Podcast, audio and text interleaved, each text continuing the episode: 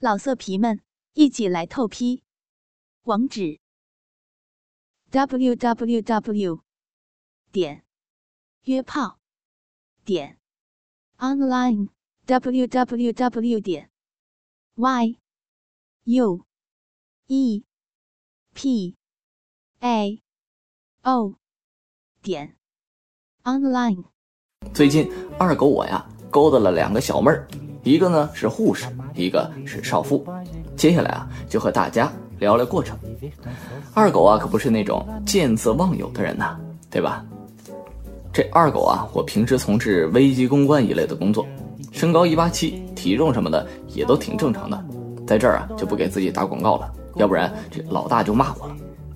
我这工作呢要和很多人打交道，最近身体啊有些不太好，在家休息了一段时间，几天都没出门。平时啊我也没有这个玩漂流瓶、微信、陌陌什么的这个习惯。恰巧就这么一天，我加朋友微信的时候，顺带看了一眼附近的人，觉得好玩吧。因为从来也不会约炮，哎，我这么纯洁的人，所以也没什么兴趣。这二狗啊，我就看到一个气质不错的少妇和一个护士，抱着打发时间的态度呢，我就加了好友。没想到还都给我回复了，我头像也是空白的，也没有什么照片，也没有签名。我想，哎，这人品爆发了吧？要么就是面对这乱七八糟的人，就是有一搭没一搭的聊着。咱们本期啊，就先说说这个小护士的故事经历。小护士呢，今年二十三岁。工作啊，在江西这边，啊，不是大家知道的那个江西，是二狗家这边一条小河而已。具体的什么啊都不说了。加了以后啊，二狗我就挺正常的，问问他你多大了，呃，家里住哪儿，什么什么啊，相互了解了一下背景。后来二狗呢觉得他比较主动，问的也很详细，我就问啊，你是想找男朋友啊？为什么用这种方式呢？他说没有，而且啊，很坦白的告诉我，他们做护士工资很低。就想找个成功男士来包养她，一个月一两万，我这就来兴趣了。头一次碰到这么幼稚的，为什么这么说呢？二狗，我平时给一些企业的人介绍朋友认识，也有很多要包养的，但是从来没有见过这种方式的。人家都很直接的见面啊，喝酒、宵夜、开房、大尺度什么的，然后让你试一夜再谈钱。在这里啊，也打击一下咱们这个女网友们。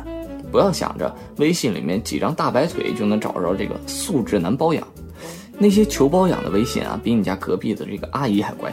哎，别说跑题了，咱们还是说说这个小护士。这个女孩啊，格调很高，简直就是啊，她在挑我。我讲啊，那就拉黑算了吧。后来呢，她又说啊，见见没事儿。二狗我就想啊，反正就吃顿饭呗，她也不能把我吃了。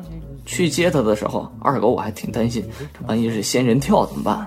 确实，中途就想回家，幸好见到不是，一眼就看出来，挺害羞的，这个看起来好纯。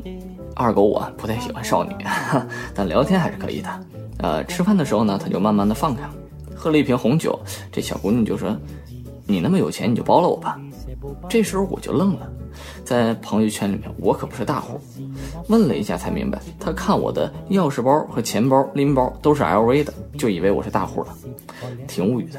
你看啊，这满大街都是 LV，他这也太容易满足了。我说我包不了，没钱。他就不说话了。后来呢，我，又说我这个幽默啊、绅士的。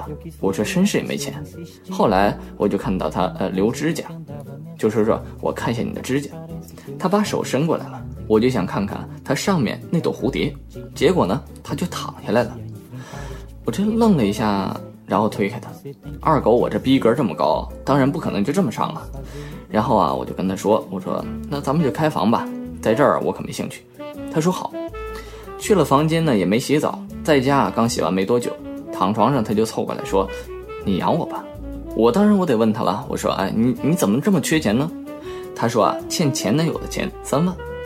我可没兴趣啊，睡一宿就三万块钱。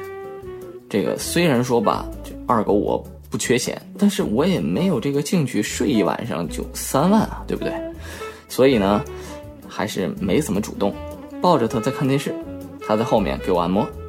这个时候呢，才发现他身材其实不错，目测八十五 C 左右，肤色呢很健康，身高也可以，大概一米六七左右。就是啊，这个声音有点不太好听。手大脚大，欲望应该也还可以。后来啊，他不停和我说和别人不一样，没那么素质，很有分寸什么的。然后啊，说自己命苦，还是要钱。我直接抱着他说：“我不喜欢聊这个，我给不了你钱，算了，那就先走吧。”我刚说到这儿，他就亲过来了，亲了一下，他一边摸着我，一边脱我衣服，我也有了感觉，就帮着他脱，摸着他的腿和脖子，他倒是还挺敏感的，呻吟的声音很有磁性。慢慢的，他把舌头伸了出来，然后不停的用手抓我下面。我刚开始来感觉呢，他一把就抓住我的衣服说钱，那个变脸太快了，我我说实话，我都我都愣住了。这绝对是在一夜情中自杀的行为啊！我这一下子我也来脾气了，又不差你这个，在哪儿找不到呢？开心就好，有必要这样吗？我马上推开他，就穿上衣服。他也没想我就这么能直接走，马上在后面抱住我。我把他的手松开，说：“我见过很多你这样的女孩，但你呢是第一个这么二的。”然后我就走了。回到家呢，直接冲个凉上床。这时候他的微信就来了，说着对不起，一直道歉，说让我明天再去找他，他绝对不会那样。然后啊又发了几张他刚照的照片，蛮诱惑的。我就说啊，那改天再说吧。说实话，我这个时候，哎，挺无语的。他说他干净啊，让我什么都放心，都语无伦次了。第二天的早上还给我打了很多电话，又发了短信说有空联系。一定要留个机会什么的，反正哎，看来真是把我当成大户了。反正呢，二狗我跟他也没睡上。虽然本人讨厌这个交换一类的，但是这是他要求的，还是尊重一下。通过这件事呢，二狗有几个总结：第一啊，千万别跟苍蝇一样，见到女的就扑过去。来呀，妹妹好寂寞啊，哥哥大鸡巴操死你啊！二狗我要是个女的，遇到这种狼友，打死我也不会找你。哎，但是别说，还除了重口味的。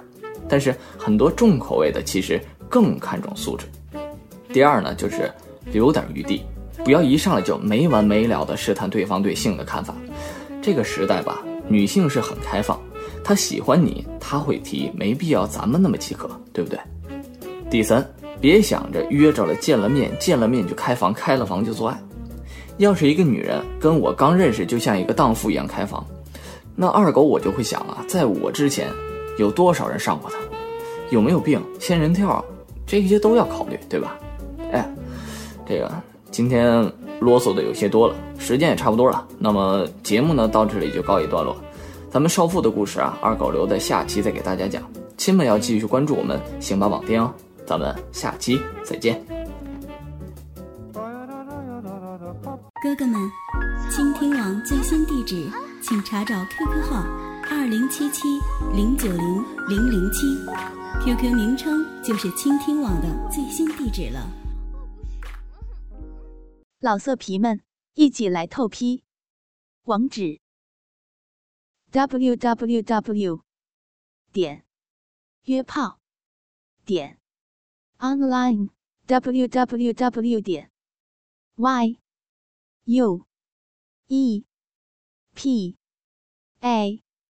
哦，点，online。